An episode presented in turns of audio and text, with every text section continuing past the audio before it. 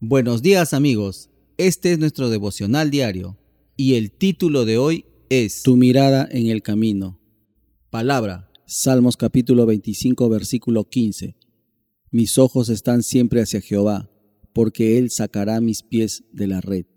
¿Alguna vez has intentado hacer una línea recta con huellas en la nieve?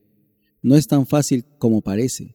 La mayoría de las personas lo hacen despacio y de manera firme, con la mirada en sus pies.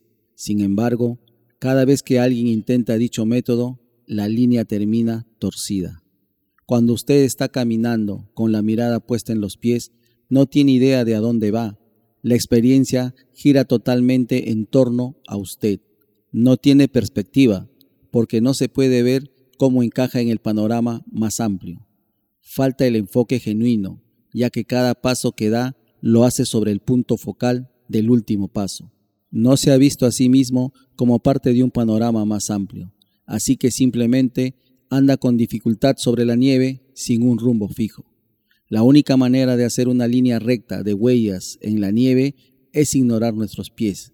En vez de esto, hay que mirar hacia adelante y detectar el poste de una cerca, un letrero en la calle o ver un árbol a lo lejos. Luego, con los ojos fijos en ese objetivo, comenzar a caminar hacia el mismo.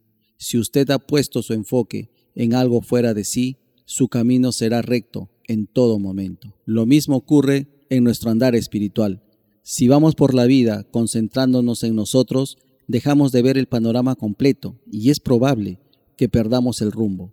Pero cuando nos enfocamos más allá de nosotros, manteniendo nuestros pensamientos y ojos espirituales puestos en Jesucristo, podemos confiar en que el camino será recto y confiable a cada paso que damos. Ahora terminemos este tiempo especial de devocional haciendo una oración. Padre amado, que mis pensamientos estén siempre enfocados en la gloria de servirte y de ser tu instrumento. Solo así mi camino podrá ser recto y confiable en cada paso que emprenda. Gracias, Padre. Hemos orado en el nombre de Jesús. Amén, amén y amén. Bueno amigos, nos reencontramos mañana en el siguiente devocional. Que tengan un bendecido y victorioso día en Cristo Jesús.